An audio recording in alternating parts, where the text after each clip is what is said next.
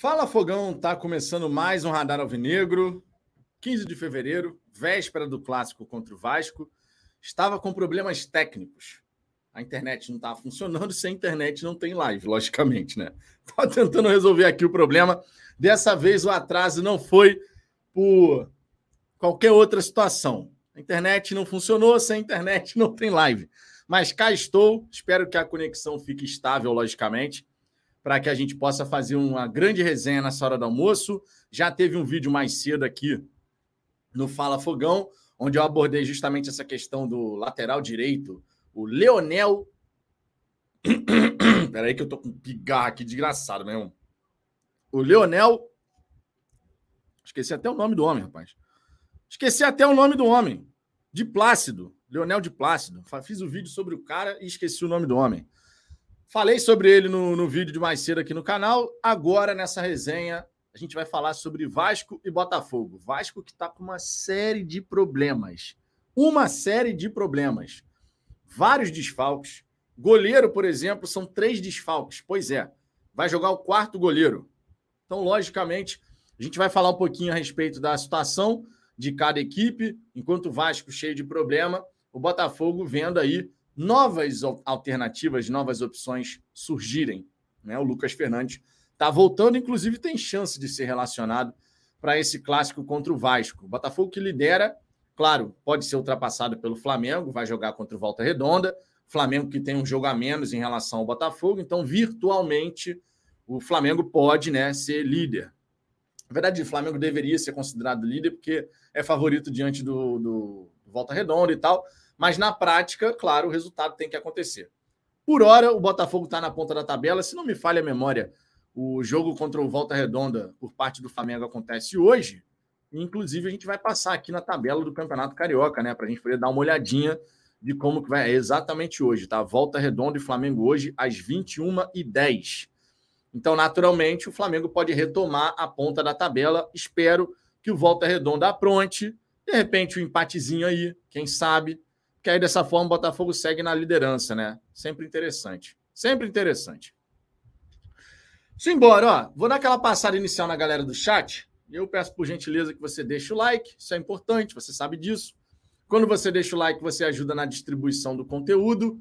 Mais torcedores passam a conhecer o Fala Fogão. Ultrapassamos a barreira dos 28.200. Com a ajuda de vocês, chegaremos muito mais longe, sem a menor sombra de dúvida. Então deixa o like, se inscreva e ative o sininho para receber as notificações. Lembrando que você pode participar dessa resenha mandando suas mensagens, normalmente aqui no chat, pode mandar o seu super chat, dessa, dessa forma você tem prioridade. E você, como membro do canal, também pode ter suas mensagens lidas mais vezes aqui ao longo dessa resenha. Membros do canal têm prioridade. Obviamente, né, Francisco Japiaçu? Eu tenho reparado isso. Tem certas palavras que eu acabo falando muitas vezes e eu tenho que me policiar em relação a isso porque eu detesto quando eu estou escutando alguma coisa e toda hora tem a mesma palavra sendo repetida. E eu tenho falado muito logicamente, obviamente, fora outras, então tenho que me policiar realmente em relação a isso. Eu já tinha observado essa, essa situação, mas na hora que você está falando, cara, é difícil, logicamente, é difícil, logicamente, deixar de falar certas palavras. Tá? Mas eu vou ficar me policiando em relação a isso, porque realmente é um ponto que, que eu já observei. Vou dar aquela passada inicial na galera do chat e vamos começar essa resenha naturalmente, né? Wellington Roberto, boa tarde, Vitão. O que achou dessa sequência inicial do Fogão no Campeonato Brasileiro? Acho que se a gente conseguir ter um bom aproveitamento nesse começo aí, dá para sonhar em um G4. Olha, na real, começo de Campeonato Brasileiro, a gente sabe que não é parâmetro para nada. Você pode ter um bom começo, daqui a pouco você tem uma queda de desempenho. A, a, grande questão no Brasileirão é você conseguir manter a regularidade né, ao longo do campeonato. Claro que se a gente começar bem nessa sequência contra São Paulo, Bahia, Flamengo, Atlético Mineiro e Corinthians, claro que vai ser um, um belo de um começo e o Botafogo vai ganhar confiança. E confiança a gente sabe que faz uma baita diferença, né? Por outro lado, se a gente não tem um começo bacana, isso dá uma balada na confiança o jogo psicológico ele é muito importante. Então, quando a gente tem uma sequência difícil, se a gente sai fortalecido dessa sequência, o que, que acontece? O time confiante pode realmente dar uma arrancada E é o que a gente espera, inclusive, né? Então a gente tem que ter pezinho no chão nesse começo de campeonato brasileiro, mas lutando, obviamente, em cada partida, ó, obviamente aí, lutando em cada partida para que a gente possa conquistar os resultados que a gente deseja, né? E vai ter muito campeonato pela frente depois desses jogos, então não é determinante, mas claro, se for um bom começo, todos nós ficaremos felizes, né? Jefferson Lustal, boa tarde, Vitão. Será que nossa torcida aumentou a compra de ingressos? Não tivemos nova parcial, pelo menos não foi informado no, no Fogão Net. Já deu dar uma olhadinha aqui. Não, no Fogão Net não está nada, não tem nenhuma informação nova em relação a isso. Ontem tivemos uma atualização, né? Falando que o Botafogo já tinha vendido 5.100 ingressos para sua torcida, ainda é um número muito abaixo. Cara, eu espero só que amanhã a gente tenha boa presença da torcida alvinegra lá no, no Maracanã. É isso que eu espero. Botafogo é favorito, o Botafogo é líder, o Botafogo vive o melhor momento, o Vasco está todo remendado, todo desfalcado. Motivos para a gente poder estar presente num clássico como esse, a gente tem de sobra, né? E sempre lembrando, as críticas nunca serão direcionadas a quem não pode ir por trabalho, estudo, dinheiro ou qualquer outro motivo. As críticas elas são sempre direcionadas a quem pode ir e prefere criar N desculpas para ficar em casa. Isso a gente já falou várias vezes aqui. Vinícius Cascardo, boa tarde, Vitão. Força Marcão, força Marcão com toda certeza. Começou o tratamento. A situação ainda é delicada, naturalmente, mas a gente precisa ter fé, né? Precisa ter fé e pensamento positivo em prol do Marcão. Ele vai sair dessa, cara. E o fato dele ter 46 anos de idade é novo ainda, né? Pô, Marcão tem coisa pra caramba para viver ainda. O fato de ser, ser mais jovem, para encarar uma barra dessa, pode fazer uma baita diferença. Luiz Cordeiro, já estou por aqui, já digo. Amanhã é dia do Papai Príncipe carregar seus copos de cerveja. Pois é. Almir Castor, não sou, não sou eu. Não só eu, como Vitão, sempre atrasado. É, atrasou hoje de novo, mas foi por conta de conexão com a internet, cara. Não estava conectando aqui, sem internet eu não faço live, né? Se não tiver conexão, irmão, esquece. Não entra aqui, né? Ao vivo. Canal Todas as Torcidas. Boa tarde, Vitão. Quem tá recheado de problema, Botafogo ou Vasco? Vasco, pô. Vou, vou trazer todas as informações aqui de Botafogo e Vasco, mas o Vasco, meu irmão, o time do Vasco tá todo remendado. Não é modo de falar, tá? O time do Vasco todo remendado. Tem três goleiros que não podem jogar. Tem o Figueiredo, tem o Robson, tem o Marlon Gomes, tem um monte de jogador. Os caras realmente estão com uma série de problemas aí. E a gente não pode desconsiderar que, embora o campeonato seja o estadual, que naturalmente tem menos peso do que é um brasileiro, uma Copa do Brasil, pensando no calendário do Vasco, né, que não tem competição internacional, a gente não pode desconsiderar que existe sim uma certa pressão e expectativa do lado de lá da torcida, que é tipo assim, meu irmão, Campeonato Carioca, tu tem a obrigação de ir bem. Quando você vai bem, não quer dizer nada para o brasileiro. Mas quando você vai mal, pode significar um sinal de alerta muito aceso, né? E o Vasco, nesse momento, fora do G4, podendo se complicar pra caramba aí em relação à classificação para a semifinal do Carioca. Realmente tem uma pressãozinha aí rolando, né? Maurício Barbieri está começando o trabalho. Duvido que tenha sido o nome dos sonhos da torcida Cruz Maltina. Isso tudo vai criando um ambientezinho aí, né? Vai criando um ambientezinho gostoso, meu irmão. É, Vitor Oliveira, essa camisa vai começar a andar sozinha, hein, Xará? Rapaz, essa camisa ela é lavada quase todo dia. Vocês fiquem tranquilos. Eu gosto dessa camisa porque combina com o fundo preto aqui, entendeu? Então eu gosto de usar camisa escura porque vai ficar bem harmonizado, entendeu? Mas fique tranquilo. A camisa é lavada quase todo santo dia, cara. Eu uso a camisa ali para fazer vídeo, gravar live. Normalmente a cada dois dias. Se tiver muito calor, né? Aí lava mais vezes. E tá resistindo aqui, cara. Seca rapidinho. Então eu adoro, cara. Aí fica bonitinho aqui, entendeu, pô? Cenário todo pensado, a cor escura, camisa escura. Fica uma coisa bem harmônica.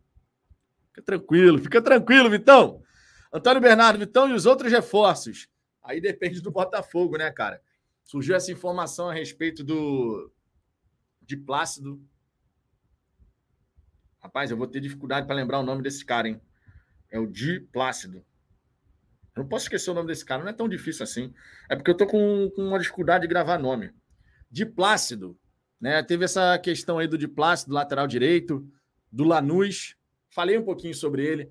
Ele foi convocado para a seleção argentina lá em 2018, na, no início do ciclo do Scaloni, né, que acabou sendo campeão da Copa do Mundo com a Argentina, campeão da Copa América.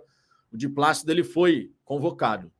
É um cara que a imprensa argentina, na época da sua convocação, destrinchou um pouquinho o perfil dele enquanto atleta, falando que ele é um defensor de presença, mas que gosta de apoiar, é, que não se limita ali à linha do meio de campo, né? Não tem essa história de não passar da linha do meio de campo, pelo contrário, gosta de ser uma alternativa.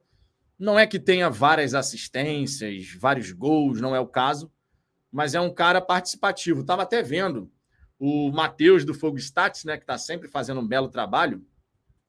E o Matheus do Fogo Stats ele já assistiu duas partidas, até onde eu tinha acompanhado né, o fio que ele estava fazendo lá no Twitter.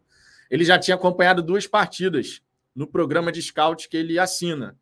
E trouxe alguns detalhes aí sobre o Diplácido, né? Vale até trazer aqui em relação a questões que ele levantou aqui no, no, no, Twitter dele, ó. Deixa eu trazer aqui o fio. Vou botar aqui na tela, né? Dar essa moral aí para o Matheus. O Matheus e o Gui do Tática Alvinegra, que fazem um belo trabalho em relação a destrinchar as informações aí para a galera botafoguense. E claro, né? Sempre interessante a gente poder dar essa moral para quem faz um belíssimo de um trabalho, né? Belíssimo de um trabalho. É, deixa eu ver aqui. Deixa eu botar aqui na, na tela. Fogo Stats. Quem não segue lá, ó, arroba Fogo Stats, belo perfil lá no Twitter. Sobre de Plácido, vamos ponderar algumas coisas aqui. Primeiro, acho importante entendermos que para o departamento de scout, isso é praticamente um plano D ou E. Buscar o Giovanni Gonzalez, o Mikael Murilo, por exemplo, e a parte negociadora não teve sucesso. É, a gente sabe que o Giovanni Gonzalez foi o primeiro nome aí, né? Junto do Murillo, a aparecer no radar né, do Botafogo. Mas não foi para frente. O Murillo, porque o Anderlecht só queria vender, e o Giovanni Gonzalez, porque o Madioca pediu uma compensação financeira pelo empréstimo. A partir disso, o que fazer? Segue o fio aqui, ó. O scout foi bem ao mapear atletas que chegariam para ser titulares. Os nomes chegaram na mesa e a partir daí não é mais parte da função deles. Concordo plenamente, está mais do que certo. O scout faz mapeamento, faz a análise. A partir daí, a parte de negociação não é com a galera do scout. Sendo assim, o trabalho foi procurar um atleta que tenha características que o elenco deseja e seja acessível. É o caso do Diplácido. O argentino demonstra características de bom desarme, antecipação tanto por baixo quanto pelo alto interessantes e uma capacidade construtiva ok.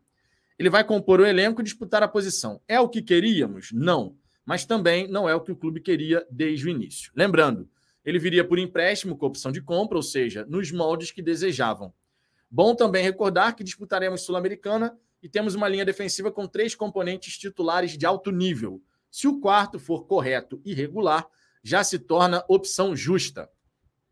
E aqui tem um detalhe interessante, deixa eu trazer aqui, porque ele trouxe outras outras informações aqui Deixa eu dar um zoom menos aqui.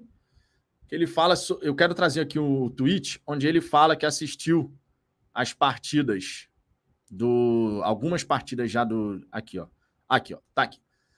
Jogar aqui na tela direitinho também, dar um zoom bacana para ficar bem encaixado, todo mundo ter a possibilidade de acompanhar. O Matheus do Fogo Stats escreveu o seguinte: terminei de assistir o primeiro jogo do Diplácido e estou começando o segundo. Se vai, se vai acamar alguns, não é nenhum bobo muito rápido e realmente tem um desarme interessante. Tem um físico bem apto, não achei acima da média tecnicamente, mas nada para se criticar muito. Ainda sobre o físico, o único ponto que pode atrapalhar aqui no Brasil é o fato de ser pequeno. Ele tem 1,76 segundo a imprensa argentina, tá? Não acho que seja tão pequeno assim. No Fogo, no SofaScore estava dizendo ontem que era 1,73, mas a imprensa argentina, na matéria que eu li sobre essa questão dele ter sido convocado e tal, dizia 1,76. Então existe uma discordância em relação a essa situação da altura, da estatura do jogador. Então, quando enfrentar atacantes mais robustos, pode sofrer. Terminei o segundo jogo. sobre, sofre alguns dribles bobos por gostar de encurtar a distância para o receptor o mais rápido possível. Isso lembra um pouco o Saravia, né? Gira o pescoço antes de dar os passes, sempre buscando mapear o campo, toca e ataca o corredor bem demais. Resta saber qual a regularidade disso.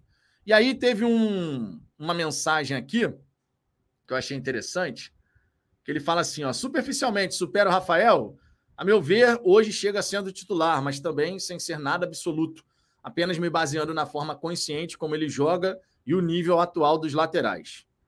Né? E a galera fica pedindo aqui para ver os jogos, naturalmente, mas está aqui uma visão bacana que o Matheus do Fogo Status passou a respeito do, do atleta, né? E agora a gente vai ter que verificar se de fato vai ter se de fato vai ter alguma negociação avançando, né? A imprensa argentina, através do César Luiz Merlo, especialmente ele, tinha um outro jornalista argentino que eu estou esquecendo o nome agora, mas falando que é empréstimo com opção de compra e que ele poderia, inclusive, chegar já na próxima semana. Vamos ver.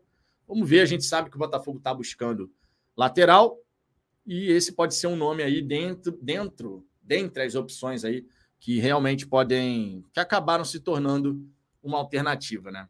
Danilo Neves, boa tarde, Vitão. Partindo de Xerém amanhã, umas 17 horas, direto para o bode cheiroso, bode cheiroso para o pré-jogo. Pré-jogo amanhã no Bode Cheiroso, que fica duas quadras para dentro ali em relação à estátua do Bellini, Avenida Maracanã. É, eu vou sair de casa também por volta de umas 17 horas, porque tem que passar na bilheteria para trocar o ingresso, né? Então, tem que realmente fazer esse, esse movimento de sair mais cedo.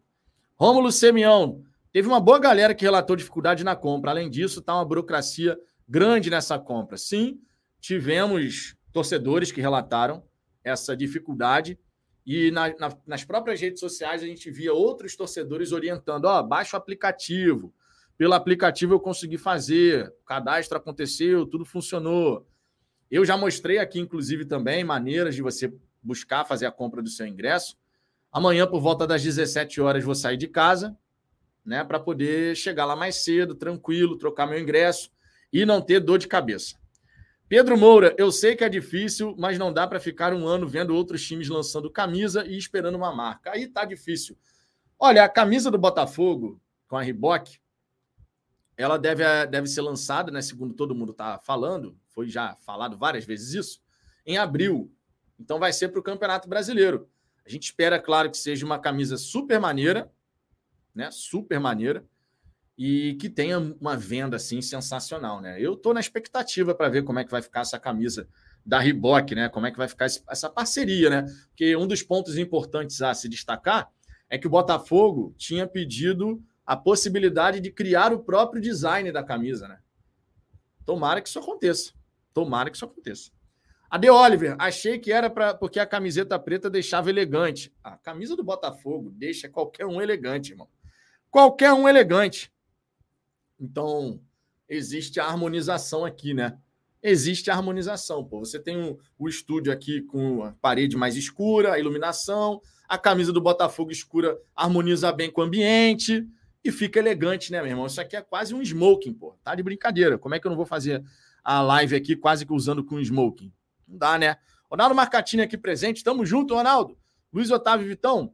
Pelos vídeos é fácil perceber o porquê de poucas assistências. Os caras perdem cada gol. É, tem isso também, né? A assistência só conta quando você tem o seu companheiro fazendo gol. Né? Esse é um ponto importante. Agora, uma das coisas que falaram sobre o de Plácido é que a parte de cruzamento não é uma coisa assim espetacular, mas difícil achar lateral que tem um cruzamento espetacular, né?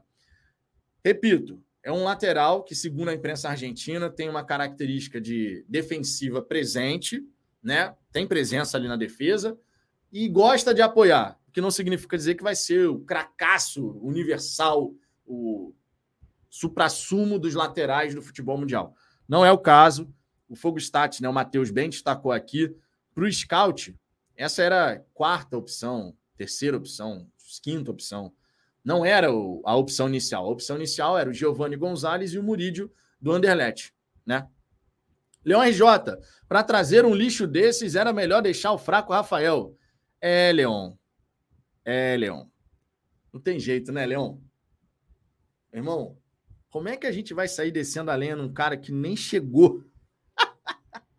é difícil, rapaz. Repito, ou a gente conversa, ou a gente conversa, com, ou a gente confia no scout de verdade. Porque se o scout está apontando como uma alternativa válida, é porque os caras fizeram todo um trabalho de análise, certo? Ou a gente confia de verdade, ou a gente não confia. Confiar quando me agrada, aí não, não vale, né? Eu só confio no trabalho do scout quando o scout traz um nome que eu, que eu gosto. Aí, não, irmão, aí não dá. Aí não tem como. Então, muita calma nessa hora. Todo jogador que chega ao Botafogo, eu não sei se ele vai ser contratado, mas todo jogador que vai chegar ao Botafogo vai ter a minha torcida e vai ter o meu apoio. Se eventualmente não for bem, vai ter a crítica também. Mas muita calma nessa hora, né? Sair simplesmente descendo a lenha num cara que a gente nem conhece. Eu duvido. Eu duvido que a maioria aqui, sei lá, que 10% da galera que está aqui na live, 60 pessoas, conheçam muito a fundo o futebol do de Plácido jogando pelo Lanús. Duvido. Duvido, cara, porque ninguém acompanha, vamos ser sinceros. Tem os lunáticos aí que vão acompanhar por campeonato argentino, colombiano, equatoriano, uruguaio. Ok, vai ter uma galera, mas é a minoria da minoria. Não adianta ficar nessa de mal, mal foi cogitado o nome. Isso é horroroso. Pô, nem viu jogar, cara. Nem viu jogar. E outros jogadores chegaram nessa, nessa mesma condição. Outros jogadores que hoje estão no Botafogo chegaram nessa mesma condição, com a gente não sabendo como jogava e acabou que agradou. Então, meu irmão, vai ter, vai ter 100% de acerto no scout? Não, não vai. Até porque a gente não está falando de máquinas, né? A gente está falando de ser humano. Você faz uma análise, você entende que aquele jogador pode ser útil, ele chega. Só que aí ele tem que se adaptar, tem que ver se ele vai conseguir realmente se integrar ao elenco do Botafogo, se ele vai se ambientar o país, ainda mais sendo estrangeiro, né? se ele vai ter essa facilidade de adaptação. Tudo isso pesa. Mas, pô, vamos, vamos com calma, vamos com calma. Essa de sair descendo a lenha no jogador que a gente nem viu jogar. Lembrando, não é como no passado que os jogadores eram contratados via Twitter, onde o dirigente perguntava: é meia? Gabriel Cortez, por exemplo. Não é o mesmo caso. Hoje, jogadores que são contratados, por mais que possa não dar certo, mas os jogadores que são contratados, eles têm um embasamento ali. Foi feita uma análise, foi feito um estudo do perfil do atleta, o que, que ele já fez, o que, que ele contribui de características, como que ele pode se integrar ao conceito de jogo da comissão técnica. É feito um levantamento, uma análise, um estudo. Não é simplesmente para onde o vento está soprando, é meia, vai contratar. Isso não existe, né? Antigamente era assim. Então a gente tem que tá, saber separar uma coisa da outra, né? Para a gente não ficar simplesmente chegando aqui e, ah, pô, não gostei do nome, isso aí é horroroso, é um bagre, não sei o quê. Pode ser que seja, que vá mal no Botafogo? Pode. Pode ser. Pode ser que chegue no Botafogo e não jogue nada. Pode acontecer. A gente só tem que dar o voto de confiança, né? Você confia no trabalho de scout? Você realmente confia no trabalho de scout? Você tem o direito de não confiar. O que não pode é confiar parcialmente. Eu confio pela metade. aí confio pela metade. Eu conheço esse jogador, então o scout foi bem. Eu não conheço esse jogador, então o scout foi mal. Isso não existe. Essa essa linha de raciocínio ela está equivocada. Jeff Klein, Vitão, seu gostoso, dá uma olhadinha nas mensagens de meses dos membros, seu delícia. Que isso, rapaz. Depois de uma mensagem como essa aqui, eu tenho que, tenho que abrir aqui o YouTube no meu celular. Peraí. Peraí. Deixa eu abrir aqui para poder dar uma, dar uma olhadinha, né? Ó. Ainda mais depois de uma mensagem dessa. Pô, que isso. Na pressão. Na pressão. Deixa eu ver aqui. Tá. Deixa eu subir aqui um pouquinho e ver se vai aparecer, né? Aqui, ó. Vicente Carneiro de Castro, glorioso Vicente. Olá, querido amigo. Abraços à família. 12 meses completados. Vicente, estava pensando em você essa semana, cara. Tava falando, pô, um tempão que o Vicente não aparece lá na resenha, mano. Teve mais alguma. Teve mais alguma mensagem de membro aqui? Para mim só apareceu essa. E eu só consigo ir até essa mensagem mesmo. Se teve mais alguma, me avise aí. Vou deixar o smartphone aberto aqui para a gente poder ir acompanhando também o chat dessa maneira. Seguindo, seguindo. É... O Leão dizendo que é porque eu assisto o campeonato argentino. Então você deve ter acompanhado alguns jogos dele, né? Aí beleza, você tem algum embasamento para falar. Aí você tem algum embasamento para falar. Aí muda de figura. Mas repito, se o scout está apontando que pode ser útil, tem embasamento. Não é meramente da cabeça de alguém lá dentro do Botafogo virar e falar assim: ah, não tem alternativa, vai nesse aqui mesmo. Não é assim que funciona. A gente sabe que hoje em dia, realmente, no Botafogo não é mais assim que funciona. Renato Farias, acho que muitos estão sendo injustos com o Rafael. Agora que ele está começando a ter sequência de jogos, ficou bastante tempo machucado. O cara veio de graça para o clube, ama o clube, está dando sangue. Nós já falamos aqui várias e várias vezes sobre o caso do Rafael. Já destacamos aqui que a gente tem sempre que levar em consideração que ele não joga efetivamente uma sequência grande de jogos desde 2021. Faz muito tempo. Faz muito tempo. Ele chegou para a Série B. Na Série B entrou em alguns minutos. O titular era o Daniel Borges. Ele entendeu que o time já estava encaixado. Vem 2022, ele se machuca, passa o período da lesão do calcanhar de Aquiles, aí vai no tendão de, do tendão de Aquiles, né? Vai, volta a jogar no Campeonato Brasileiro, pancada no rosto, fica fora de novo. Então, pela primeira vez desde que o Rafael chegou ao Botafogo, ele vai ter a chance de ter uma sequência. E se a gente for muito sincero, e a gente tem que ser logicamente, se você pegar o primeiro jogo do Rafael e a sequência que ele conseguiu estabelecer nesses primeiros jogos aí, já teve uma, um progresso. Já teve um progresso. É claro que é o Campeonato Carioca, tudo isso a gente leva em consideração. Mas já teve um progresso. Não dá para simplesmente a gente chegar e falar, não, Rafael continua jogando a mesma coisa. Não, não é. Tem que melhorar muito ainda? Com certeza. Com certeza tem que melhorar muito. Mas se a gente ia pegar o primeiro jogo do Rafael, que ele jogou quase os 90 minutos, o segundo jogo, o terceiro jogo, quando você vai vendo, você vai vendo que ó, de um jogo para o outro foi tendo melhoria. Por quê? Ninguém esquece de jogar futebol. Ninguém esquece como se joga futebol. O que você tem aqui no futebol profissional, você tem a questão física muito forte. Se a parte física não sustenta, você não consegue jogar você não vai ter o tempo certo da jogada, você está sem ritmo, seu, sua cabeça pensa, mas o corpo não executa direito. Tudo isso acaba tendo uma influência. Mas que o Rafael, nesses primeiros jogos com sequência, ele vem tendo um progresso, ainda com muita margem para crescer, no meu ponto de vista, isso aí eu acredito que sim, de verdade. Dossiê do futebol, Vitor Cuesta saiu do Inter com a torcida odiando ele. É, a torcida do Inter já não aguentava mais, né? já não aguentava mais. É... Luiz Cordeiro, próprio Marçal falaram que era refúgio por ser reserva, falaram do Tiquinho, enfim. O pessoal gosta de falar sem conhecer. É, o Leão, ele pode até ter mais embasamento, que ele falou que acompanha o Campeonato Argentino. Não sei se vê todos os jogos do Lanús. Imagino que não seja o caso também, né, Leão? De ver os jogos do Lanús. Não sei que você seja um torcedor do Lanús. Aí é uma outra parada que seria realmente ponto completamente fora da curva. Agora, você pode ter visto sim alguns jogos do Campeonato Argentino. Eu, de vez em quando, vejo, tô lá no Star Plus e tá rolando o joguinho do Campeonato Argentino. Eu boto lá para ver o nível dos jogos e tal. Mas não posso dizer que já vi o de Plácido jogar e várias oportunidades. Não, não é o caso. Agora, se, se você já viu vários jogos, claro que você vai ter mais embasamento para falar sobre o atleta do que eu. Eu só repito isso. Se o scout está avaliando como um jogador que pode agregar no elenco do Botafogo, embasamento tem algum embasamento tem. Eles fazem uma análise, eles fazem um levantamento, um estudo. Sempre lembrando que, conforme o próprio Matheus do Fogo Status colocou lá no Twitter dele, o de Plácido não era a opção número um, a opção número dois. Outros nomes surgiram antes do de Plácido aparecer. Mas o Botafogo não conseguiu êxito, não teve êxito na hora de negociar com esses outros atletas, né? Então, isso também acaba sendo levado em consideração. Rômulo Semião, virando membro aqui do canal. Eu não sei se é virando membro ou renovando a, assina a assinatura, sinceramente, que é nome pra caramba para lembrar, gente. Eu não consigo lembrar de todo mundo.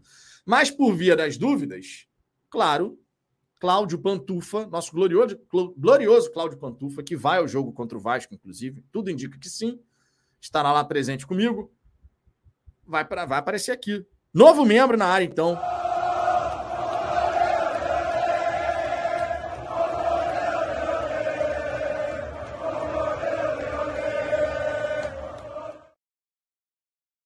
Temos aqui também, ó, o Daniel se tornando membro aqui do canal. Também, Cláudio Pantufa na área.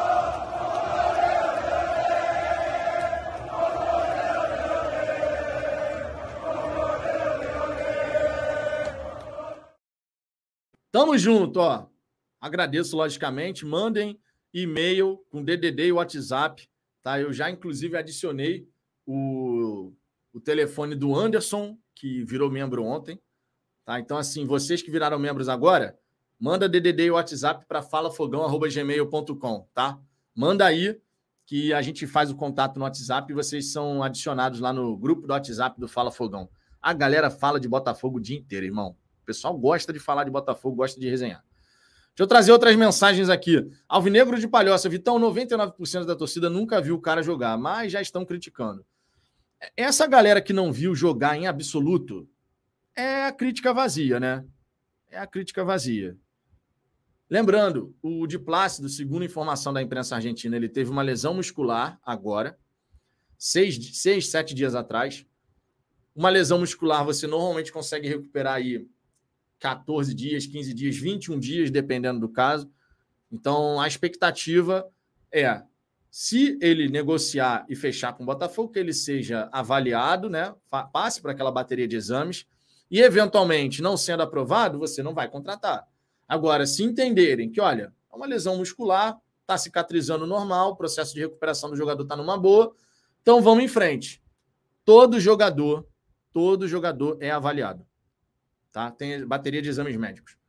Ídolo, ó, um exemplo aqui de nem não, não necessariamente porque o jogador está machucado ele vai deixar de ser contratado. O Jefinho, o Jefinho saiu do Botafogo para ir para o Lyon. A gente sabe que ele estava lesionado e nem por isso o Lyon cancelou o negócio, né? Porque tudo depende do tipo de lesão, qual é a situação, é uma lesão muscular, está cicatrizando bem, exame de imagem está mostrando progresso na recuperação, tudo isso é levado em consideração. Ítalo Ferreira, pelos vídeos, ele até que cruza bem sim, os caras que perdem muito gol, sabem marcar, carrinho na bola, faz o arroz com feijão, pô. Vamos confiar. É, e se a gente for sincero, um lateral que faz o arroz com feijão, é claro que o lateral dos nossos sonhos, ele vai ser um cara, meu irmão, vai atacar bem pra cacete, defender bem pra cacete, vai dar assistência, vai ser um cão de guarda do cacete ali pela direita, enfim. Um lateral direito dos sonhos vai ser um cara completo, mas a gente sabe que é difícil achar esse tipo de jogador. No futebol mundial, grandes equipes, né, grandes equipes do futebol mundial, por diversas vezes não tem um bom lateral. É difícil achar lateral direito realmente que faz a diferença, cara. Não é a coisa mais simples do mundo, não.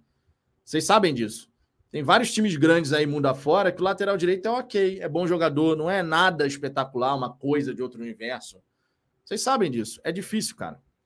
O Elson Avelar. Boa tarde, Vitor tem que deixar o Rafael jogar mais. Afinal, o ano passado foi terrível. Eu concordo. Eu deixaria, sim, o Rafael jogando, é, ter uma sequência maior, porque ele precisa disso. Ele precisa de sequência, Rafael. O Rafael, para poder chegar no nível que a gente espera dele, não adianta achar que ele vai jogar aqui e ali, ele vai chegar nesse nível. Ele precisa de sequência, nitidamente. VFR, se é digníssimo ouvir isso, o Vitão apanha. O quê? Fiquei meio perdido agora, hein? Falei o quê aqui? Vitor Silveira, Vitão, só vejo jogos do Brasil, do Botafogo. Para ser mais claro, não vejo jogos é, nenhum, de, nenhum de fora, porque não me interessa. Sou Botafogo e pronto. Não gosto de assistir jogos de fora. Não tem animação nenhuma para ver. Pô, cara, eu sou ao contrário. Eu vejo tudo quanto é tipo de jogo, meu irmão. Tudo quanto é tipo de jogo. Caslu Jader, boa tarde, Vitor. Você acha que é a premissa do Textor, ao justificar a venda do Jefinho, que o recurso que o clube recebeu vai contratar 10, mais 10 desse nível, desse lateral, ou alguém mais conhecido? Cara, acho que foi mais força de expressão do que outra coisa, porque a gente sabe que não vão ser contratados 10 jogadores.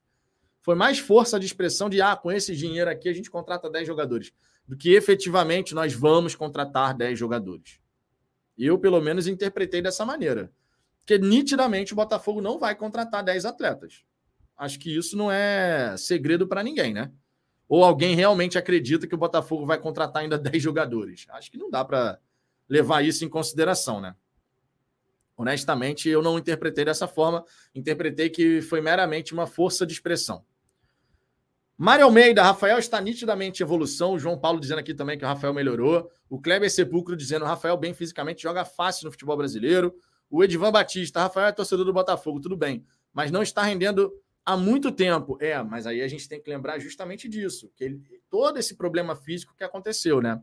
É hora de contratar outro, se ele performar, fica. Se não é banco, não podemos segurar Rafael só porque ele é torcedor do clube. Concordo que essa história de ser torcedor do clube não tem que ser determinante.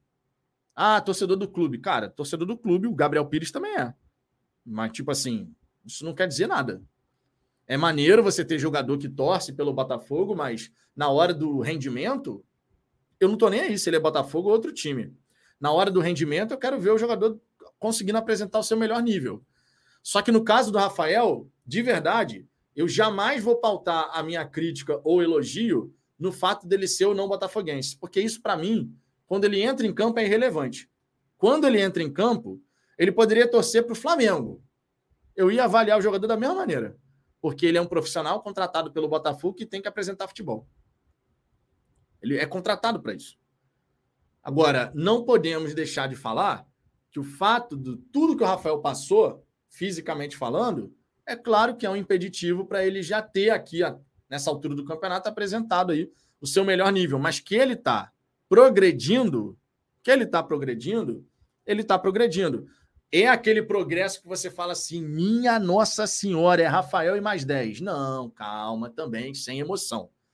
Ele progrediu, ele melhorou fisicamente, o que é natural, ele está jogando, a pré-temporada está avançando, está chegando ao fim, mas ele conseguiu apresentar uma melhora. E isso é extremamente legal, cara. Dá confiança para o jogador.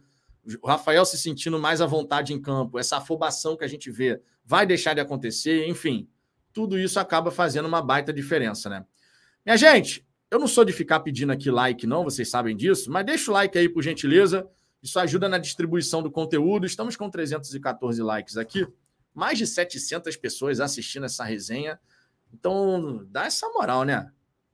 Fecha o chat aí rapidinho, deixa o seu like aí. A gente está crescendo aqui, cara, mais de 28.200 inscritos. Na verdade, na verdade, trazendo o número exato aqui para vocês, Estamos em busca dos 29 mil, né? 29 mil inscritos. Estamos com 28.209 inscritos. E contando. Então, se você não é inscrito ainda, se inscreva. Participe aqui das nossas resenhas. Assista aos vídeos que voltaram aqui ao Fala Fogão.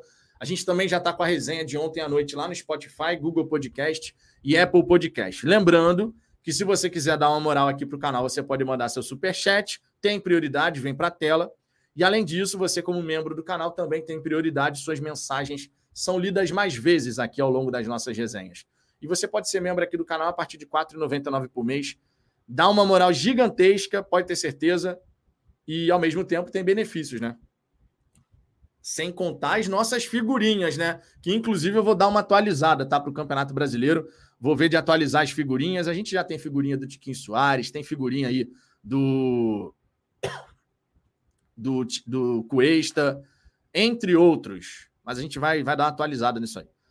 É, Rubens Lenzi. Boa tarde, Vitão. Sou de Santa Catarina e gostaria de falar contigo sobre ideia para torcida. Pode me passar seu e-mail para eu te mandar meu WhatsApp? Posso, sem problema. falafogão@gmail.com. falafogão@gmail.com. Vitor Esquetino na área, canal Estrela Solitária. Boa tarde, Vitão. Cheguei agora para acompanhar a live. Tamo junto, cara. Obrigado pela moral. Ricardo Linhares. Um amigo jornalista argentino me respondeu sobre o de Plácido. É um jogador regular, de altos e baixos, marca e ataca relativamente bem. A torcida do Lanús gosta dele, considero mediano. É mais ou menos o que o Josa Novales falou, cara. O Josa, o Josa Novales, que estuda bastante o futebol sul-americano, disse que, dependendo do preço, é um jogador que vale a pena você fazer um investimento nele. É um cara ali regular, né? Que mesmo no dia que não joga tão bem assim, ele consegue apresentar um certo nível assim, é muito diferente de laterais, de modo geral, no futebol mundial. A maioria dos laterais, eles são ali regulares. Regulares. Um ou outro que você fala assim, meu irmão, que lateral sensacional. Quantos laterais no futebol mundial, e aí você pode pegar aí da Europa, normalmente você vai contar nas mãos, dos dois dedos no máximo, a quantidade de laterais que você realmente fala assim, que jogador. Lateral direito, e se a gente fizer a restrição só da posição, lateral direito, meu irmão. Quantos laterais direitos no mundo você fala assim, esse cara aqui é um espetáculo? Não são tantos assim, não, cara. Tem bons laterais, tem os caras que são bem regulares ali, que apresentam um bom nível de jogo, mas aquele totalmente destacado não é tão comum assim, não, cara. Não é tão comum assim, não. Se você parar para pensar, lateral é uma das posições mais difíceis de você ter uma, uma boa peça ali para jogar. O Botafogo, se conseguir realmente recuperar o Rafael, se o Rafael apresentar o que ele já apresentou ao longo da sua carreira, meu irmão, teremos dois baita laterais. O Marçal já é, e o Marçal vai. O later, e o Rafael também pode chegar nesse nível. Então, assim, sensacional, cara. Sensacional, né? Sensacional. É... Nil Queimados Alves. Boa tarde. Não acredito que alguém veja o Campeonato Argentino e foque no lateral direito, só se for torcedor do Lanús.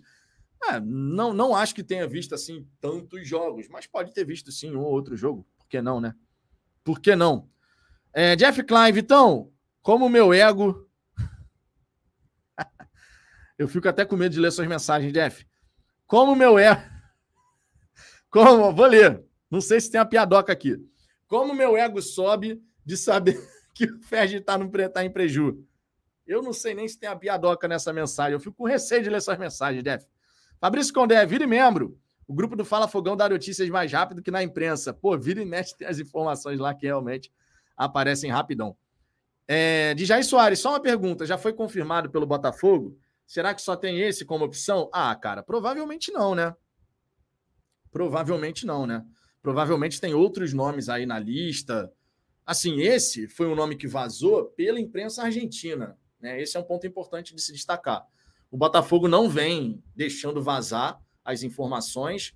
Só que quando se trata de negociação, cara, são tantas as portas para você cuidar que fica praticamente impossível, se quiserem vazar, de ter realmente a informação sendo vazada. E no caso do Di Plácido, foi uma informação vazada lá na imprensa argentina, não foi aqui. Foi lá na imprensa argentina que começou esse papo. E aí, naturalmente, a galera vai atrás e descobre. Né? A galera vai atrás e descobre. Luiz Cordeiro, o Tiquinho chegou machucado também. Boa lembrança, né? Chegou machucado. Eu lembro que na época, inclusive, como a gente estava precisando de centroavante, meu irmão, teve muito torcedor que caiu em cima. É um absurdo, o cara já chega machucado. Claro que a gente estava vivendo um contexto de vários jogadores porra, machucados no departamento médico, lotado, não sei o quê. A torcida já estava bem chateada com isso. Mas tá aí, ó, se recuperou. Foi, ele estava com uma lesão muscular, inclusive, se não me falha a memória, se recuperou se tornou uma peça importantíssima e é isso aí. Daniel Costa, lembra daquele atacante que o Botafogo contratou, que apresentou o exame do joelho errado? Veio quebrado e enganou o DM. É. De vez em quando acontecia uns negócios meio bizarros no Botafogo, né? Valdemar Guarnier, os números não são tudo para o jogador, e sim suas qualidades. Olha nos vídeos desse cara quantos cruzamentos certos ele fez e os atacantes não concluíram bem. Tiquinho vai deitar e rolar. É, essa questão da essa questão da de aproveitamento dos cruzamentos por quem está na grande área faz uma baita diferença, né? Tu cruza, o cara não faz o gol, não entra para sua estatística. Esse é um ponto aqui que realmente vale lembrar, vale destacar, inclusive. Diego Schwenk só não pode ser apavorado. Se for calmo, vai servir. Esse é um ponto extremamente relevante, né? Extremamente relevante. O jogador que é tranquilo na hora de jogar, né? O jogador que não se apavora. Pô, eu, eu gostei demais dessa característica, inclusive no Segovia. Claro que a gente ainda tem um número de partidas limitado para poder fazer uma avaliação mais é, consistente, mas, pô, na estreia do Segovia, diante da equipe do Madureira, irmão, três jogadores em volta do Segovia, três jogadores adversários, um homem com a maior tranquilidade do mundo. Toca a bola para lá, domina e tal, não sei o quê. Isso faz uma diferença, meu irmão. Basta a gente lembrar de um jogador que na afobação no desespero, sem fazer o que fazer, sem saber o que fazer com a bola, fez uma cagada monumental. Não só uma, né? Fez duas cagadas monumentais. O Emerson, zagueiro. Vocês vão lembrar, né? Não preciso nem falar mais nada. Emerson, zagueiro. Vocês já sabem de que Emerson que eu tô falando, né? Vocês já sabem as cagadas que o Emerson fez, né? O zagueiro que passou pelo Botafogo. Não preciso falar mais nada. A bola vinha nele apavorado. O que, que acontecia? Fez, fez cagada completa, né? Não só uma vez, mas duas vezes. Luiz Cordeiro, a seleção brasileira não consegue convocar os quatro laterais. Na moral, é verdade. Isso é verdade. Isso é verdade. Na seleção brasileira tem dificuldade de você ter realmente laterais assim que você possa falar. Esse aí A gente está totalmente bem servido. As duas, as duas laterais, com duas opções para cada lateral. Não tem, cara. Não tem. É uma posição difícil, irmão. É uma posição difícil demais de achar um cara que faz a diferença ali. Até você encontra bons jogadores, mas um cara assim, os caras fora da curva, não é tão comum assim de você encontrar. Não é tão comum. Gabriel Silva deixaram de pagar pelo Gil Fernandes para trazer esse lateral de graça. A impressão é de que estamos trazendo mais um Rafael Daniel Borges. Cara, pode ser de nível parecido? Pode ser de nível parecido. Pode ser de nível parecido. Não acho que seja um absurdo, não. Não acho que seja um absurdo, não. Tá? Pode ser de nível parecido. Jefferson Lustal. Tá de sacanagem, né? Pior que o Daniel Borges, ele não pode ser. Cara, o Daniel Borges, ele já foi útil ao Botafogo. É porque no nível de Série A, no nível de Série A, fica difícil, né? No nível de Série A, a gente já viu que o Daniel Borges tem, tem dificuldade. Tem dificuldade. Eu tô vendo que uma galera aqui se tornou membro, renovou como membro, já tô chegando lá, tá? Porque eu tô um pouco mais acima nas mensagens. Eu tô nas mensagens de 10 minutos atrás e tô descendo aqui gradativamente, tá? Tentando aqui dar aquela moral, passando aqui no chat, lendo a mensagem do pessoal. Já já, já vou, vou chegar lá, tá? Vocês que viraram membros aí, que se tornaram membros, renovou também a assinatura, já já tô chegando. Carlos Jader foi uma força de expressão, Vitor, de exemplo que eu dei. Não perguntei pelo número de contratações, e sim o nível, ou seja, jogadores desse nível sem nome e menos conhecido, em. Cara, nesse caso, vamos lá. Os jogadores que vão chegar, eu não acredito que vão chegar jogadores renomados, conhecidos. Tá? Existe o renomado, que é uma categoria acima, e o conhecido, né? Eu não acho que vai ser o caso. Eu não eu acho que a gente vai trazer uns jogadores assim fora do radar, sabe? E como o nosso radar ele está muito preso, engessado de certa maneira no futebol brasileiro, de modo geral, né? A maioria dos torcedores acompanha o futebol brasileiro. Então, se você trouxer um jogador do futebol brasileiro que atua aqui, a chance da galera conhecer é grande. Agora, esses que atuam fora, a chance é bem menor. Então, eu acredito que a gente pode ter esses jogadores chegando, especialmente de mercado sul-americano, porque a gente não pode desconsiderar que o mercado sul-americano ele é mais barato até do que você contratar aqui no próprio Brasil às vezes, um lateral direito do mesmo nível do de Plácido, que já joga no futebol brasileiro, mas que está tendo algum destaque ali, às vezes esse cara, para chegar no Botafogo, ele vai chegar recebendo, sei lá, 300 mil. E o de Plácido chegaria recebendo 180. Só um exemplo, tá? Porque a nossa moeda está muito valorizada frente à moeda argentina. A gente sabe que a Argentina está vivendo uma crise bizarra lá de inflação. Então, assim, a nossa moeda hoje cara vem para cá, o goleiro que era titular do Boca, ele ganhava 60 mil reais, cara. O goleiro que era titular do Boca que fechou com o Flamengo, que vai chegar no meio do ano aí para eles. Ele ganhava 60 mil reais. Era o salário do goleiro titular do Boca. E o Boca, não preciso nem falar, é um dos principais times do continente, né? Então, em termos de, de, de marca e tal. E o cara ganhava isso. Então é complicado, cara. Complicado. Deixa eu trazer aqui outras mensagens. Os três copos do Vitão. Tô com a live aberta na TV e no celular. No celular deu para dar like, mas na TV consegui não. Não tem problema, pô. Deixou o like aí. Deixem o like, por gentileza. Quase 850 pessoas aqui comigo. Agradeço, logicamente, imensamente a moral que vocês estão dando aqui na hora do almoço. 427 likes. Tá maneiro, tá aumentando. Deixa o seu like aí que ajuda pra caramba. Vocês sabem disso, né? Sigamos, sigamos. Continuar dando aquela passada na galera. Daqui a pouquinho Vou trazer aqui informações do nosso adversário amanhã, hein? Vasco cheio, cheio de problemas aí para encarar o Botafogo. Temos aqui o Paulo Lucas virando membro do canal ou renovando. Eu não consigo lembrar se todo mundo aqui já tinha assinatura de membro do canal, tá? Mas fica o meu agradecimento, sempre lembrando que em julho, em julho, churrasco do Fala Fogão, Ricardo Azambuja estará aqui no Brasil. A gente vai aproveitar para unir o útil, o útil ao agradável.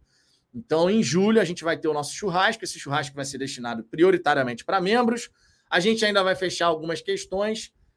Para participar do churrasco, vai ter que contribuir, tá? Diferente do que foi ano passado, porque eu já disse aqui, no ano passado eu banquei ali o churrasco na época do meu aniversário, mas eu gastei uns R$ 1.500 a mais de bobeira, porque teve uma galera que falou que ia e não apareceu. Alguns justificaram, pô, Vitor, acabou que eu vou ter que trabalhar, beleza. Outros simplesmente não responderam nada e eu gastei uma grana violenta a mais à toa. Então, a própria galera aí que é membro do canal, no ano passado, quando ficou sabendo disso, falou: não, que isso, no ano que vem cada um contribui ali, pô, dá uma moral para realmente poder fazer uma parada legal e ficar acessível para todo mundo, né? Então foi ideia dos próprios membros do canal no ano passado. Torne-se membro do Fala Fogão, mas fique tranquilo, tá? A gente está a gente tá pensando aí, estava conversando com a Digníssima, né? Já conversei com o Ricardo sobre essa questão, mas eu estava conversando com a Digníssima e a gente deve ter a contribuição para poder participar do churrasco, deve ser ali na casa dos 40 reais, alguma coisa assim. Então, não é nada fora do, do, da curva, uma coisa assim absurda, meu Deus, vai gastar cento e tanto reais. Não é o caso, tá? Então, quem quiser participar do churrasco, torne-se membro, que aí você vai poder ter essa prioridade para participar do nosso churrasco. Julho tá chegando aí, hein? Daqui a pouco. Eu já estou na expectativa para esse churrasco, meu irmão. E, obviamente, por tudo que está por vir na temporada do Botafogo. Temos aqui o Francisco Japiaçu também, renovando aqui a assinatura como membro do canal. Tamo junto, ó. Para vocês dois, Cláudio Pantufa na área.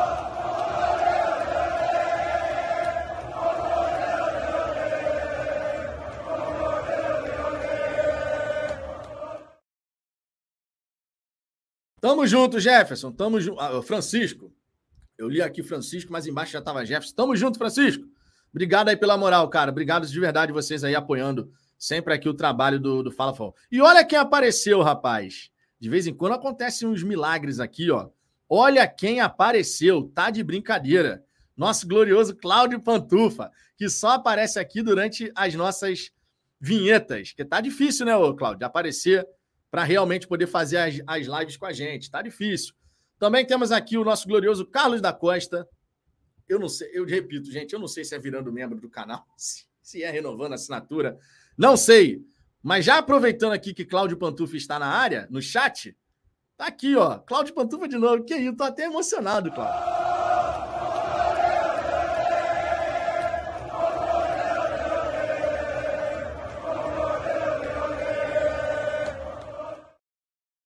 Temos aqui uma pergunta pertinente. O Lucas Pereira aqui mandando o superchat, ó. Esse ano vai ter grupo do Cartola, Vitor? Fala Fogão? Vai, só que diferente do ano passado, o, a liga do Cartola, do Fala Fogão, vai ser fechada para facilitar todo mundo fazer o controle aí. A gente, no ano passado, fez uma liga onde cada um contribuiu com 20 reais para poder participar. A gente fez, fez uma brincadeira lá, né? mas dessa vez vai ser uma liga fechada para facilitar o controle. Dessa forma, todo mundo vai poder verificar ali a pontuação de cada um. Então, só vai participar quem realmente chegar, quiser participar, lógico, e contribuir, provavelmente com 20 reais aí para participar da, da liga, tá? E a gente faz uma premiação para a galera e tal. Ficou, ficou legal, só que poderia ter sido mais organizado em 2022, que eu não fechei a liga. Agora a gente aprende com, com a lição, né? Teve uma lição aí, a gente aprende em 2023. Liga fechada só para a galera que realmente quiser participar. Simbora. Obrigado pelo superchat, Lucas. E, claro, essa questão do Cartola vai ser disponibilizada aqui mais próximo do Campeonato Brasileiro, quando o Cartola realmente já tiver disponível aí para a galera. Misael Marques, já pensava, já pensava todo mundo em julho no churrasco comentando sobre o Botafogo. Está em primeiro no Brasileirão? Pô, coisa linda, hein? Coisa linda, hein? Coisa linda. Aproveitando aqui, inclusive, esse, esse super chat, aproveitando, sejamos desumildes, né? Já pensou o Botafogo em primeiro na época do churrasco, lá em julho? Ô, oh, coisa maravilhosa. Sejamos desumildes. Sejamos desumildes. Que o Botafogo consiga, né? Que o Botafogo consiga, logicamente. Deixa eu ver aqui outras mensagens. Ó, o Alex Tavares, o lateral tem um gol e uma assistência em 31 jogos e dizem que é ofensivo. Você conhece, Vitor?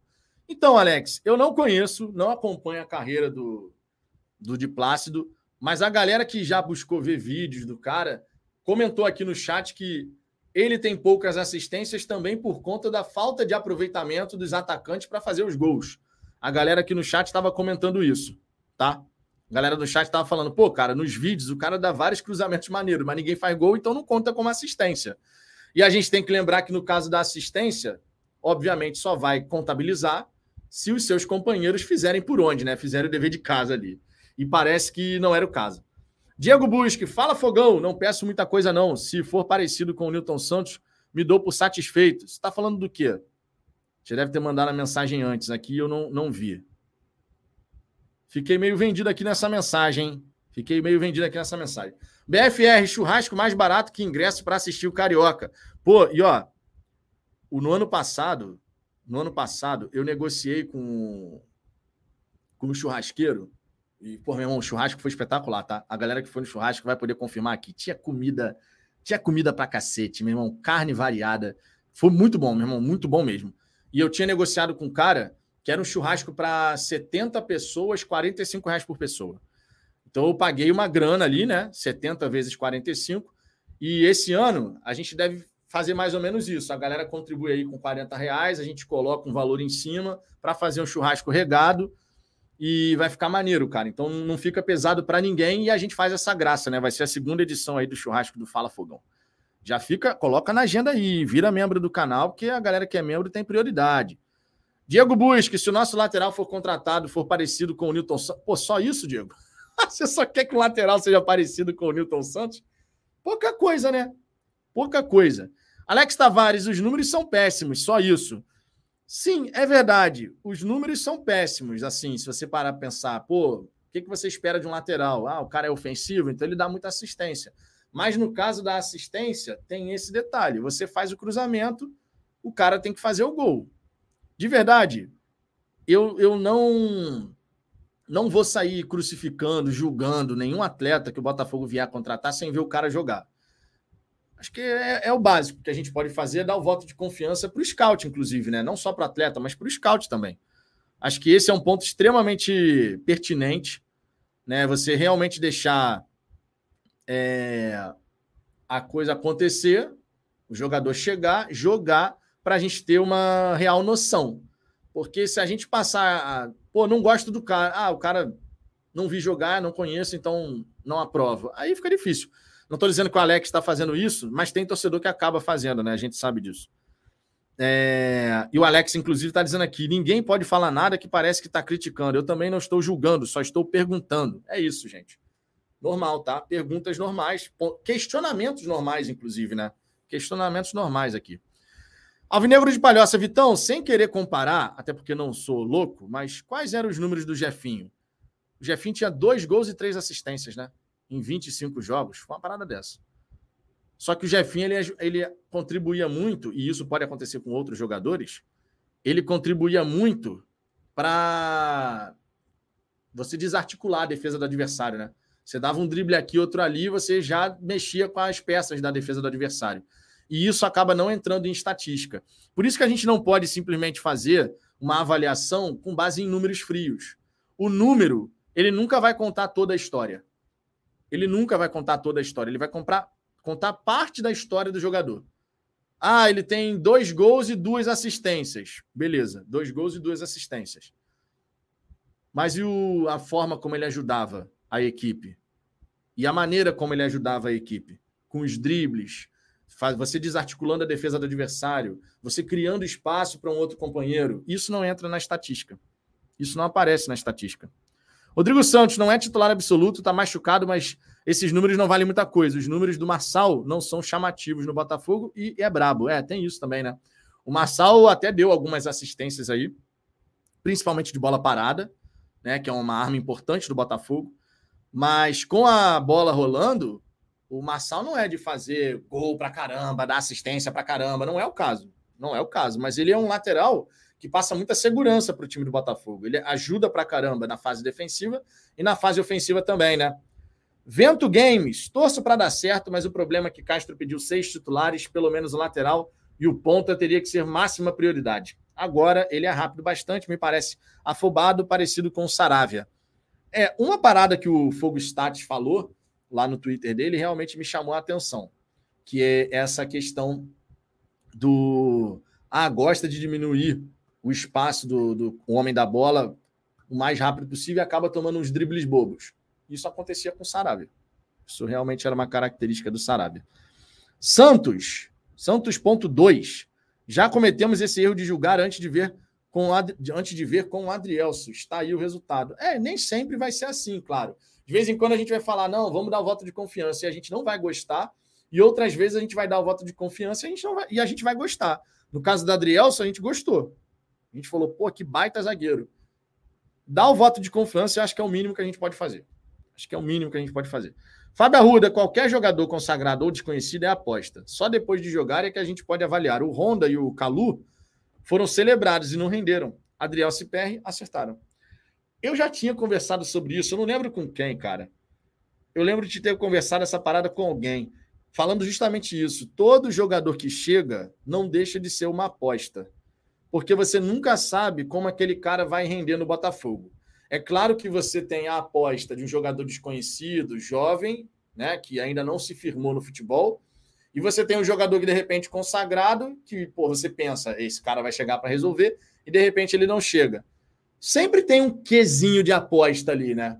Só que, claro, guardadas as devidas proporções. Se você tem um jogador que já é consagrado no futebol e tal, a chance de dar certo é muito maior de repente do que um atleta que está começando agora. Então são níveis diferentes, assim.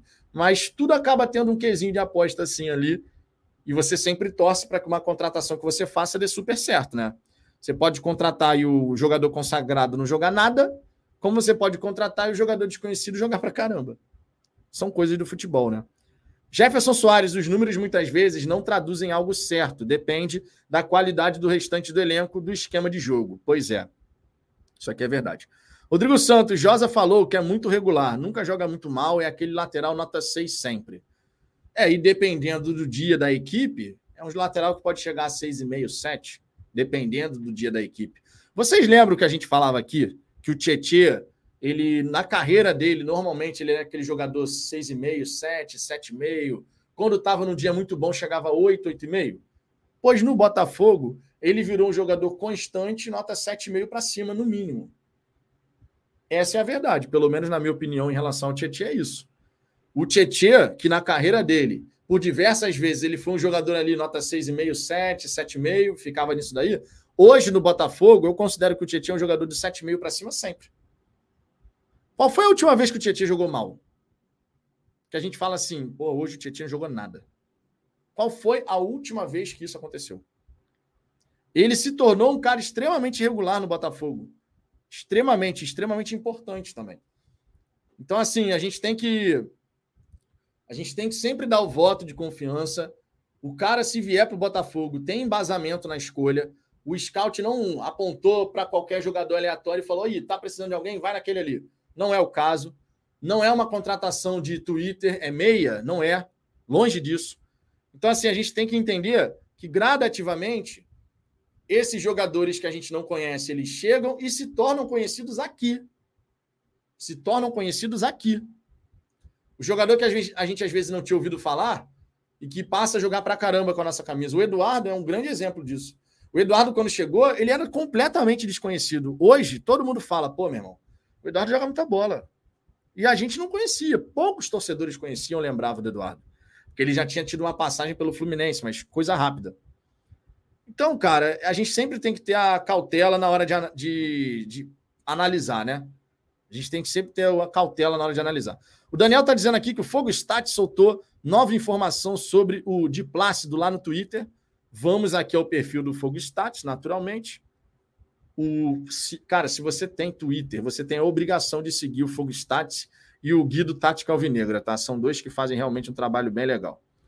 Olha só, Olha só, se liga. Vou trazer aqui. Eu acho que não vai dar problema, não. Eu espero. Mas vou colocar aqui. Deixa eu colocar aqui a conta do Fogo Status aqui na tela. Ó. O Matheus colocou um vídeo aqui. Só um segundo. Eu espero que não dê problema. Eu não sei se eu posso mostrar as imagens aqui, não, tá? Porque pode ser que dê problema aqui de direito autoral, de não sei o quê. Mas eu pelo menos vou ler. Depois vocês vão lá no perfil do Fogo Stats, porque talvez se eu mostrar o vídeo aqui da transmissão da TNT Esportes, talvez isso dê problema para o canal. Mas eu vou ler tá, o, o fio que o Matheus escreveu aqui. Assisti quatro jogos do Diplácido em diferentes contextos e notei alguns padrões. Começando. Primeiro, noções defensivas sólidas Faz boas coberturas quando percebe o companheiro em situação de perda. Time no desarme, mediano. Possui dificuldade em manter a posse ao confrontar um opositor mais forte, fisicamente falando. Gosta do drible em velocidade no corredor e ataca muito a linha de fundo. No geral, achei que não é acima da média, mas também não deixa a desejar. Equilibrado. Agora falando sobre a carreira. Começou com destaque, mas o fato de nunca ter se firmado em um time de ponta, além de ter atuado em um contexto diferente do argentino, podem pesar na sua adaptação. Aos 29 anos, acho um atleta que oscila pouco mentalmente durante o jogo. E tem mais: se vocês derem uma olhada na lateral direita dos clubes no Brasil, vão ver como é difícil achar jogadores realmente sólidos para essa posição. Usando o próprio Galo como exemplo, Mariano, em fim de carreira, Paulo Henrique, e trouxeram agora o Saravia. Tá aí uma avaliação do Matheus, lá do Fogo Status, porém, eu não posso colocar aqui a imagem, porque realmente isso pode dar problema aqui de direito autoral. O YouTube é complicado em relação a isso, tá? Então eu não posso colocar aqui a imagem né, com as observações aí do Matheus do Fogo Stats. Mas quem tem Twitter, dá um confere por lá que vai valer super a pena. O Matheus sempre busca fazer um trabalho bem interessante, né? E vale muito a pena seguir o perfil do, do Matheus lá e do Guilherme também, do Tática Alvinegra, que foram, inclusive, no Glorioso Connection. Belíssimo bate-papo que aconteceu por lá. Se você não segue o Glorioso Connection, siga, porque vale muito a pena, tá? O Bento, o Gustavo Chagas, o Vitor, os caras fazem um belo trabalho lá. E tá crescendo, né? O canal do Glorioso Connection, com, porra, bate-papos muito, muito maneiros mesmo. Tá? Vamos em frente, ó. O Toguro, sinto cheiro de refugo. É, cara, não acho que seja refugo, não. Acho que é um lateral, conforme o Matheus disse, mediano. Mediano. Não é um lateral espetacular, é um lateral mediano. Chega para ser titular absoluto? Não creio. Não creio. Eu adoraria ver, adoraria ver um lateral que chegasse, mas numa condição que você falasse assim, que baita contratação, no sentido de ele chega para pegar a camisa e jogar. Claro que o Rafael vem numa crescente, está progredindo gradativamente, mas a expectativa era isso, era essa. O Giovanni Gonzalez era o caso né, principal. O Giovanni Gonzalez ele chegaria para jogar. O Giovanni Gonzalez ele chegaria para jogar, sem sombra de dúvida. Né? Então, é... Toguro, até tu acha mediano. Cara, tô pegando a informação do Matheus, eu não vi jogar. Estou pegando a informação do Matheus, que faz uma análise muito bacana sobre jogadores, equipes. O Matheus colocou dessa maneira. Enalteceu algumas características, outras disse que não é tão, tão interessante assim, mediano. Então, o Matheus fez a análise e eu confio na análise que o Matheus faz, sinceramente. O próprio Matheus disse que se fosse o Giovanni Gonzalez, teria sido mais interessante. Só que o Majorca da Espanha não quis liberar. Quer dizer, segundo a informação que circulou, pediu uma grana para liberar o Giovanni Gonzalez. E o Botafogo, na ocasião, não quis colocar dinheiro na contratação. Então, são escolhas, né? São escolhas. A escolha que o Botafogo fez foi essa. Talvez, se tivesse colocado dinheiro na, na negociação com, com o Majorca, talvez tivesse contratado aí o atleta, né? Mas o Botafogo não quis fazer dessa forma. Alvinegro de Palhoça, Vitão, vou te mandar um direct para saber detalhes do churrasco, já que moro muito longe. É, a galera aí que, que mora longe e de repente pensa em vir aqui para o Rio de Janeiro, fala comigo, tá? Fala comigo para poder realmente se programar. A gente ainda tem que fechar a data, a gente deve resolver isso até o fim desse mês, primeira quinzena de março. A gente deve resolver isso. Fábio Arruda, se formos apontar o melhor lateral direito do Brasil, vai dar polêmica, só tem medianos. A maioria das vezes é jogador mediano, né? A maioria das vezes. Douglas Barros, não só lateral direito. Laterais no Brasil, de modo geral, são posições escassas. Dá para contar no dedo de uma mão bons atletas. É complicado mesmo. Vitor Martins, me coloca no grupo do WhatsApp. Sou membro de novo. Sou membro novo. Vitor, eu recebi seu e-mail, tá? Eu já adicionei seu número no WhatsApp. E agora, nessa parte da tarde, eu já faço contato com você, vou fazer contato com o Anderson também. É porque vocês mandam um e-mail e aí eu deixo sempre para poder adicionar, fazer contato no dia seguinte, tá? Mas fique tranquilo que eu já recebi seu e-mail sim. E aí eu vou te adicionar no WhatsApp. Tá? Se o número estiver correto no e-mail que você mandou, será adicionado logicamente. Fechou? Deixa eu trazer aqui uma informação importante. O Wendel, Araújo perguntando: Tu mora em que bairro, Vitão? Eu moro na cidade de Niterói, cara. Moro na cidade de Niterói, onde hoje é conhecido como Jardim Icaraí, porque fizeram a especulação imobiliária, aquela especulação imobiliária marota, né? E aí fizeram isso para poder aumentar o preço dos apartamentos, essas coisas todas, né? Mas eu moro em Niterói. É... Nascido e criado em Niterói. Ricardo também, nascido e criado em Niterói. Deixa eu. O Sérgio Ferreira aqui dando uma informação importante. Vitão, lê-se Mallorca, pois é clube espanhol. Sim, som de J é só na América do Sul. Tá bom, tá bom, não tem problema. Então, Mallorca. Pode ser Maiorca também, né? Porque se você trouxer para o nosso idioma, Maiorca. Pode ser também. O importante é que vocês entenderam. Vitor Martins, Vitão Playboy, é ruim, hein? sou Playboy, não, cara. Quem dera. Quem dera tivesse essa vida de Playboy que vocês acham que de repente eu posso ter, mas não tenho, não. Vitor Silveira, Vitão, você acha até. Você, como é que é? Você acha que até quando pode pintar uns reforços aí no fogão? Até o fim da janela, né? Até o fim da janela. Até o fim da janela. Vamos ó. Deixa eu trazer aqui. Ó o Cláudio Pantufa aí. Vitor é playboy sim, sou. Sou playboyzaço. Outro dia tava eu e Cláudio indo ao jogo, mané. Eu e Cláudio indo ao jogo. Aí eu, pô, Cláudio, eu não compro roupa, irmão, desde 2020. eu não gasto dinheiro comprando roupa desde 2020, cara. Eu sou, eu gasto dinheiro com certas coisas na vida. Agora, outras, cara, para gastar dinheiro é complicado, é complicado. Complicado. Porra, tempão sem comprar roupa. Eu tô precisando, inclusive, mas, pô, dá uma dó no coração de gastar dinheiro com roupa. mas vamos embora, vamos em frente. Deixa eu trazer informações aqui do, do Vasco, nosso adversário, logicamente. Deixa eu jogar aqui na tela, né? Informação que é interessante a gente trocar uma ideia sobre isso, porque afinal de contas a gente vai jogar contra o Vasco nessa quinta-feira lá no Maracanã. Né? E o Vasco acumula problemas, chegando desfalcado para o clássico contra o Botafogo. São vários jogadores fora por lesão ou então por conta do regulamento. Olha só, só para você ter uma ideia. O Vasco precisa de um resultado positivo para se aproximar do pelotão de frente da Taça Guanabara, mas acumula problemas para o clássico contra o Botafogo. Por conta de lesões e do regulamento da competição, o time terá uma série de desfalques. Pelo menos sete jogadores do elenco não estarão à disposição.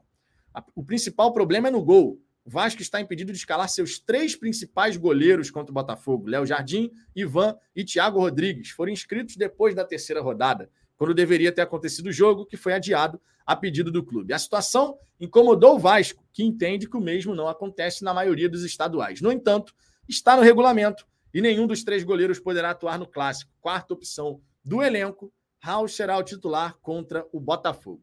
Os problemas do Vasco, no entanto, vão além. Com lesões musculares, Robson e Figueiredo seguem em tratamento e não jogarão na quinta.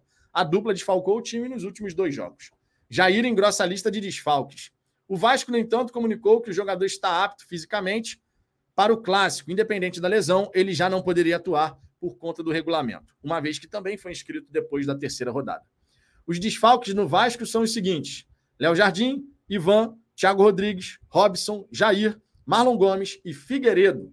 O Marlon Gomes, que foi campeão sul-americano sub-20 com a seleção brasileira, está lesionado, né? Então também não vai poder jogar de qualquer forma. Não vinha sendo opção né, nesse primeiro momento. Então tá aí. O Vasco bem desfalcado, cheio de problema. E a última contratação do Vasco, Manuel Capasso, ele também realmente, o zagueiro argentino, também não poderia jogar, justamente por conta da questão do regulamento. Nosso adversário está pressionado. Repito, o Campeonato Carioca não serve para muita coisa. Se você vai bem no Campeonato Carioca, vão falar, não fez mais que a obrigação. Se você vai mal no Campeonato Carioca, vão falar, xiii, preocupa para o Brasileirão. O Botafogo vai fazendo a sua parte, não tem nada a ver com isso. Nós não vamos contar com o Segovia, né? O zagueiro foi inscrito ali no dia 19 de janeiro precisaria ter aparecido no Bira da Ferge até o dia 18 de janeiro. Então, o Segovia é desfalque para essa partida. Mas vale destacar, logicamente, que a gente pode ter o retorno do Lucas Fernandes. Está contratando, está treinando com o elenco e pode ser uma alternativa, pode pintar aí na lista de relacionados. Ponto interessante aí, obviamente, para que a gente possa fazer um bom jogo contra o Vasco. O Botafogo vencendo vai a 19 pontos. Coloca o Vasco numa situação extremamente delicada Inclusive, vou colocar aqui a tabela de classificação na tela para que a gente possa já dar uma olhadinha nisso também. Botafogo lidera com 16 pontos, pode ser ultrapassado hoje pelo Flamengo, que tem 14. O Flamengo vai enfrentar a equipe do Volta Redonda lá em Volta Redonda. Volta Redonda hoje tem 13 pontos. Se aprontar para cima do Flamengo, se acontecer, a situação do Vasco fica bem complicada. Bem complicada. Se o Vasco perder para o Botafogo, a mesma coisa, né? Só que, logicamente, ainda com chances de classificação. Digamos que o Flamengo vence o Volta Redonda. O Flamengo vai a 17, assume a liderança, fica Botafogo com 16, Fluminense com 16, só que um jogo a mais que o Botafogo. O Botafogo vai igualar o número de jogos justamente amanhã contra o Vasco. O Vasco também tem um jogo a menos. Né? Então a gente vai igualar esse número de jogos. E aí entra o seguinte: se o Vasco perde para o Botafogo, ele continua com 11 pontos, mas o Volta Redonda, caso seja derrotado para o Flamengo, ele tem 13. Então o Vasco, faltando aí três jogos para acabar a fase inicial, ele vai estar tá dois pontos atrás do Volta Redonda. O Volta Redonda, vale lembrar, depois de enfrentar o Flamengo, não enfrenta mais nenhum grande. Tá? O Volta Redonda já enfrentou o Botafogo e perdeu, enfrentou o Fluminense e venceu, venceu, enfrentou o Vasco e venceu. E agora vai jogar contra o Flamengo. Então o cenário do Vasco é: perdeu para o Botafogo. O Botafogo garante praticamente a classificação né, para a próxima fase da competição. Vão faltar nove pontos em disputa e o Botafogo vai ter sete pontos à frente do quinto colocado. Então, a gente pode dizer que o Botafogo já vai estar garantido aí na fase semifinal, naturalmente. Já o Vasco vai ter que vencer o Flamengo, mais os dois pequenos que ainda tem pela frente. Então a situação do Vasco no Campeonato Estadual é bem complicada. Só para a gente pegar aqui os jogos que ainda faltam do Vasco, além do Botafogo, o Vasco vai enfrentar o Boa Vista, último colocado, então é favoritaço, logicamente. Depois pega o Flamengo e fecha a participação inicial no Campeonato Carioca, justamente contra o Bangu, que hoje é quinto colocado. Essa é a situação aí do nosso adversário. Informações relevantes sobre essa partida pelo Campeonato Carioca. Voltando aqui para a galera do chat, peço por gentileza, deixe o seu like. Vocês sabem que a participação de vocês aqui faz uma baita diferença. Nesse momento, eu sempre gosto de atualizar aqui para a gente poder ir acompanhando esse crescimento do canal juntos. Nesse momento, o Fala Fogão está com 28 mil. Deixa eu ver quantos inscritos aqui. 28.214. Estamos caminhando em busca dos 29 mil. Deixe o seu like, isso ajuda na distribuição do conteúdo. E lembre-se sempre, mais tarde, se tivermos novidades, vai ter novo vídeo aqui no canal, tá? Não teremos o pré-jogo hoje à noite, às 22 horas. Amanhã, na hora do almoço, a gente troca uma ideia sobre a partida, caso tenha novas informações, já os relacionados e tudo mais, tá?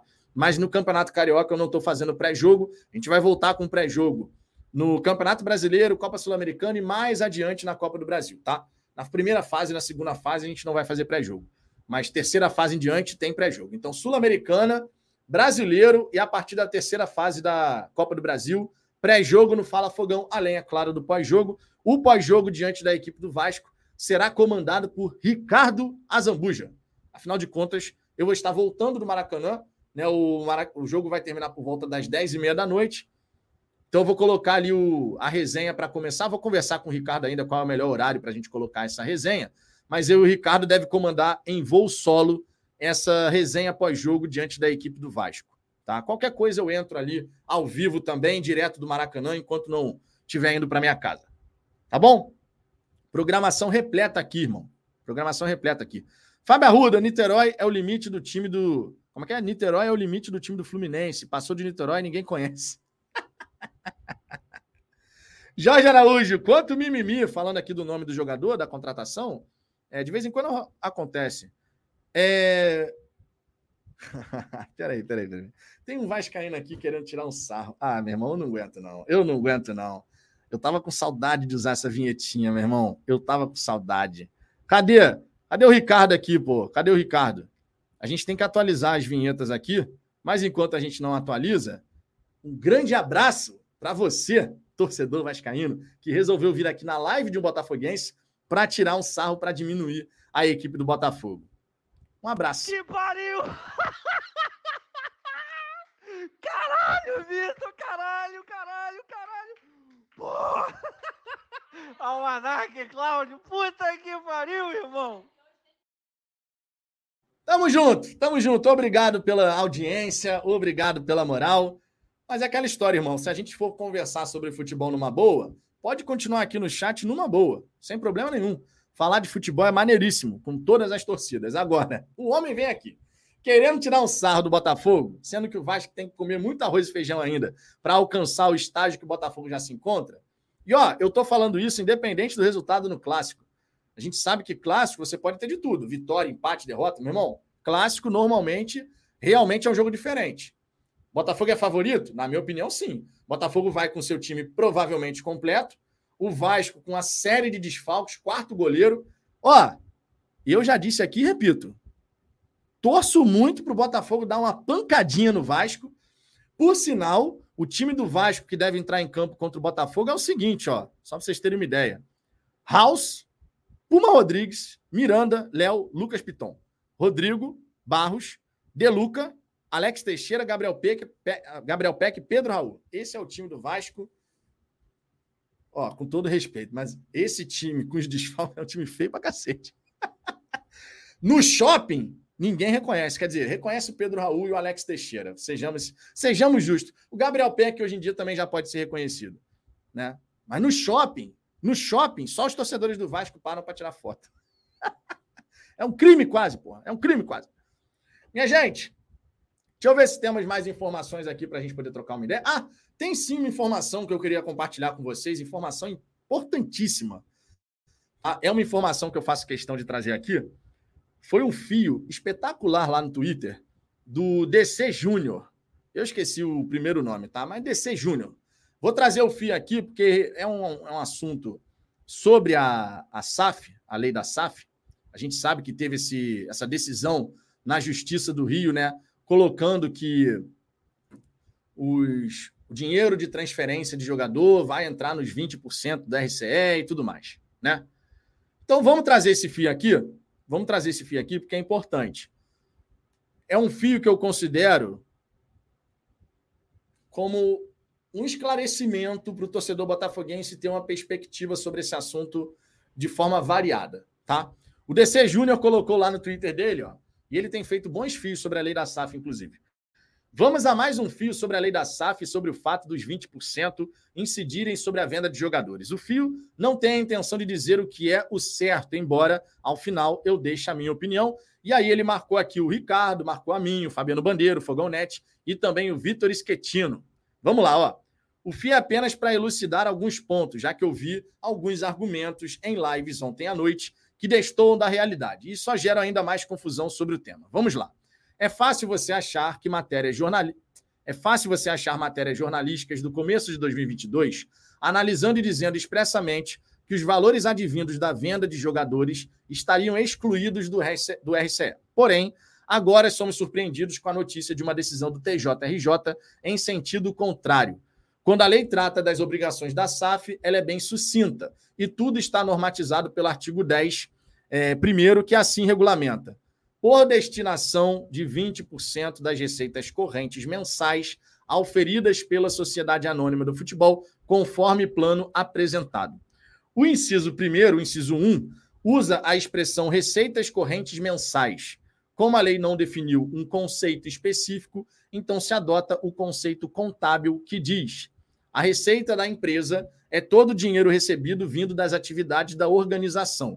Isso quer dizer que a receita é tudo o que a companhia ganha com venda de serviços, produtos, aplicações financeiras, etc. Vejam que o conceito de receita é amplo e se refere a qualquer espécie de dinheiro que entra no caixa da empresa. Mas se é claro onde surgiu toda a discussão sobre o que engloba os 20% destinados ao RCE. O problema está na palavra mensais. Há dois entendimentos no momento. O primeiro defende que o termo mensais, usado na lei, limita aquele dinheiro que entra de forma recorrente, mês a mês, nas contas do clube. Logo, a venda de direitos econômicos é algo extraordinário e não mensal. Outro entendimento diz que o termo mensal não tem essa limitação e que se refere a qualquer entrada de dinheiro no mês. Dito isso, você já pode formar a sua opinião sobre o tema. Agora vou dar a minha opinião. Você tem que analisar a lei como um todo e dentro do contexto das atividades do futebol. O que seriam as receitas correntes mensais de um clube de futebol? Vendas de camisas e acessórios, vendas de ingressos e bebidas, recebimentos de patrocínios, aluguel do estádio? Eu até poderia ficar pensando em algumas outras opções, mas vejam que há poucas coisas que um clube de futebol faz de forma recorrente. Mesmo um patrocínio ou aluguéis podem não entrar de forma mensal no caixa da SAF. Desta forma, estariam também excluídos dos 20% destinados ao RCE. Sobre a premissa de mensal, há margem para se retirar muita coisa do RCE. Como botafoguense, eu adoraria dizer que venda de, direitos econômicos de jogadores é receita extraordinária e não mensal, e que, portanto, não compõe os 20% que a lei diz como receitas correntes mensais. Entretanto, a atividade de venda de jogadores é parte essencial de qualquer time de futebol, seja ele clube social ou SAF. Logo, considerar que o recebimento de ativos como direitos econômicos de jogadores fique de, fique de fora do RCE não me parece correto. Ratifico que essa é a minha interpretação ao que diz a lei. Não considero absurdo quem pensa de forma diversa, tanto que o juiz do RCE pensou diferente e outros que leram a lei ao produzirem matérias jornalísticas também pensaram. Porém, não me parece seja a melhor interpretação, embora, infelizmente, não seja a melhor para o nosso clube do coração. Para fechar, alguma live ontem falou que a venda de jogadores só entra no RCE depois de seis anos. O artigo 32, parágrafo 2 da lei faz parte da tributação e não, não tem relação alguma com o que compõe os 20% do RCE. Então, isso está totalmente fora de cogitação. Eu achei um fio extremamente necessário e interessante por parte do DC Júnior, que já tinha escrito, inclusive, um outro fio sobre essa questão da lei da SAF, porque traz um contraponto, e a gente aqui no Fala Fogão sempre gosta de trazer contrapontos. Né? Vocês sabem disso. A gente traz aqui uma opinião, mas tem um contraponto. E esse é um contraponto interessante. Esse é um contraponto interessante. Eu acho interessante, fundamental trazer esse tipo de questão aqui, esse contraponto, pelo seguinte: para a gente nunca ficar preso a um discurso de vitimismo, onde tudo acontece para ferrar o Botafogo. Acho que a gente não tem que ficar alimentando esse tipo de discurso, eu sou totalmente contra, inclusive. A gente sabe que de vez em quando algumas decisões são desfavoráveis ao Botafogo. Ontem, inclusive, falamos sobre isso aqui. Como no Rio de Janeiro, normalmente as decisões não são favoráveis ao Botafogo, e isso é um histórico que a gente tem, não é achismo, né? não é opinião somente, é fato. A gente vê que por diversas vezes questões que em instâncias superiores o Botafogo tem ganho de causa, aqui no Rio de Janeiro a gente perde. Mas ainda assim, eu não acho legal a gente ficar sempre alimentando o discurso de é tudo contra o Botafogo, contra tudo e contra todos sempre porque esses entendimentos que estão sendo é, decididos na justiça, isso também vai acabar respingando em outras SAFs, não só no Botafogo. É porque o Botafogo é pioneiro. Então o Botafogo ele está muito na vanguarda. E naturalmente, por ser pioneiro, por estar na vanguarda, é claro que certas questões vão acontecer primeiro com a gente. O Cruzeiro adotou a recuperação judicial, o Bahia decidiu, através do Grupo City, pagar a dívida de uma vez só então não está tendo que lidar com esse tipo de situação. E o Vasco ainda não passou por certas situações. O Botafogo ele está nessa linha de frente e naturalmente algumas coisas vão acontecer primeiro com a gente, tá? Então eu fiz questão de trazer aqui esse fio do, do DC Júnior justamente para a gente poder ter o contraponto, demos a nossa opinião sobre isso, justamente pautando a nossa opinião em tudo que foi falado sobre o regime centralizado de execuções à época, né, que estava tudo sendo divulgado e tal, como é que seria. Mas esse contraponto aqui eu achei extremamente válido. Alan Leandro, fala Vitão, fala Alan, tamo junto, cara. Ó, beijão para você e para sua família. O Alan Leandro tem uma história sensacional que eu sempre faço questão de destacar aqui. A gente fez o nosso churrasco no ano passado. O homem veio de São João Nepomuceno, terra de Helena de Freitas, para poder participar dessa resenha. Ô, Alan, verifica, eu não sei se você reparou, mas verifica aí a sua assinatura como membro do canal, que eu quero você aqui novamente, Alan. Vai ser em julho dessa vez. Você e sua digníssima têm que estar presentes naturalmente. Meu povo, estamos chegando ao fim aqui de mais uma resenha. A galera falou para eu dar uma olhadinha no Fogão Net. Espera aí. Fogão Net. Opa, opa, opa. Espera aí, espera aí, espera aí. Breaking news. A galera gosta e eu adoro falar. Breaking news.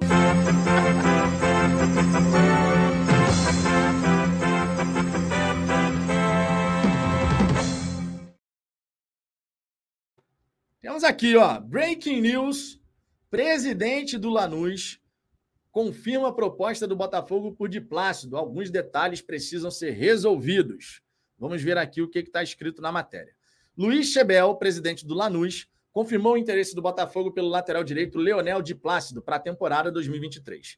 Em entrevista ao programa Deportes del Sur, da rádio URB 97,3 da Argentina, o dirigente disse que faltam alguns detalhes para serem resolvidos. Abre aspas. Ao interesse do Botafogo por de Plácido, se as condições forem atendidas, finalizaremos a venda. Opa! Opa! Era aí que ele falou em venda, hein? O, César Luiz Melo falou empréstimo com opção de compra. Pode ser meramente aqui uma tradução equivocada, pode ser. Mas o homem está falando aqui: finalizaremos a venda. Empréstimo com opção de compra, será que ele pensa como venda? Não faz muito sentido, né? Finalizaremos a negociação? Finalizaremos o negócio? É para a gente ficar aqui de olho, né? Porque antes a informação, segundo César Luiz Melo, da TIC Sports, né? Seria empréstimo com opção de compra. Seguindo. Alguns detalhes precisam ser resolvidos. A dificuldade é por uma questão desportiva. A Associação de Futebol da Argentina deve nos deixar contratar se a saída for concretizada. Ele falou isso, ele afirmou isso nessa quarta-feira, 15 de fevereiro. O prazo para contratações no futebol argentino se encerrou no, dia, no último dia 9 de fevereiro, segundo a imprensa local. A proposta do Botafogo por de Plácido seria de empréstimo de uma temporada com opção de compra. Mas existe essa questão aqui da fala do presidente, né? Existe essa questão da fala aqui do presidente. Ele falou em finalizaremos a venda. Pode ser meramente tradução, uma tradução equivocada. Temos que aguardar logicamente, né? Temos que aguardar logicamente. Está aí, ó. Presidente do Lanús confirmando o interesse do Botafogo em relação ao atleta, né? Breaking news, mais um breaking news aqui. Inclusive, temos uma outra informação que vale trazer aqui, logicamente. Botafogo e Flamengo enviam ofício e aguardam confirmação da Ferg por clássico em Brasília. Então a galera aí de Brasília já vai preparando e coçando o bolso, hein? Vocês sabem que não vai ser barato, né? Mas é um clássico, é uma oportunidade de ver um jogo grande em Brasília. Você que mora em Brasília, adjacências, meu irmão, faz um esforcinho para ir ao jogo. Lembrando sempre, não é toda vez que tem a oportunidade de ver o Glorioso no quintal de casa, né? Então a galera aí que, que mora na região, faça um esforço, vá nesse confronto. A gente não sabe ainda quanto vai ser o ingresso. Imagino que não será barato, mas pense quanto que você gastaria se tivesse que vir ao Rio de Janeiro para poder assistir um jogo do Botafogo. Né? É uma coisa que tem que ser colocada na ponta do lápis, logicamente. Tiago Fayad aqui, que mora em Brasília, ó, vamos nessa. Exatamente isso. Exatamente isso. Ó, o Vascaíno, esse aqui é Vascaíno. O Vascaíno voltou de novo, hein? O só mudou o nome. Escreveu agora Barcelona. Tava escrito anti-Messi. Não, não conseguiu nem disfarçar direito, meu amigo. Pô, disfarça direito aí. O Vascaíno voltou. O que, que a gente faz quando o Vascaíno volta aqui? Que pariu! caralho, Vitor! Caralho, caralho, caralho! Porra! Almanac, Cláudio! Puta que pariu, irmão! Um beijo para você, meu amigo Vascaíno. Pô, eu me amarro quando a galera chega aqui querendo tirar um sarro do Botafogo, que a gente tem a resposta na ponta da língua. E, no, e essa vinhetinha do Vasco aqui é uma coisa maravilhosa, irmão. Isso aqui tá para a história. 2022, essa vinheta foi produzida na vitória, ou melhor, no esculacho que o Botafogo deu no Vasco em pleno São Januário, 4 a 0. Foi o momento que a gente produziu essa gloriosa vinhetinha aqui em homenagem ao Vasco. Sempre que vem um Vascaíno, a gente só usa essa vinheta assim. Vem um Vascaíno aqui querendo diminuir o Botafogo, a resposta está na ponta da língua, meu irmão. Minha gente, estou chegando ao fim de mais aqui uma resenha com vocês. Estamos aqui terminando. Se tiver novidade, vai ter vídeo no canal mais tarde. Provavelmente vai ter vídeo, né? Que as novidades estão começando a dar uma pipocada aí, né? Então, eu vou estar pronto aqui para fazer um novo vídeo aqui para o canal.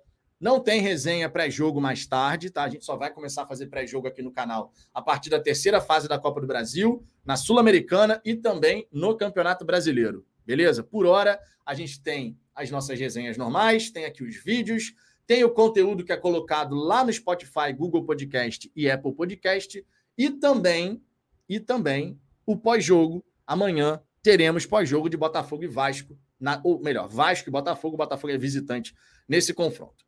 Fechou? Muito obrigado pela moral, cada um de vocês dá aqui para o Fala Fogão. Se inscrevam, deixa o like, é importante. Tamo junto Vou agora lá para o Fogão Net para prestigiar o trabalho, logicamente, do Gentili, que é gente finíssima, meu irmão. Cheguem lá no Fogão Net, hein? Sai daqui, já vai para lá e continua falando de Botafogo. Um grande abraço para todo mundo. Beijo no coração de cada um de vocês. Fui!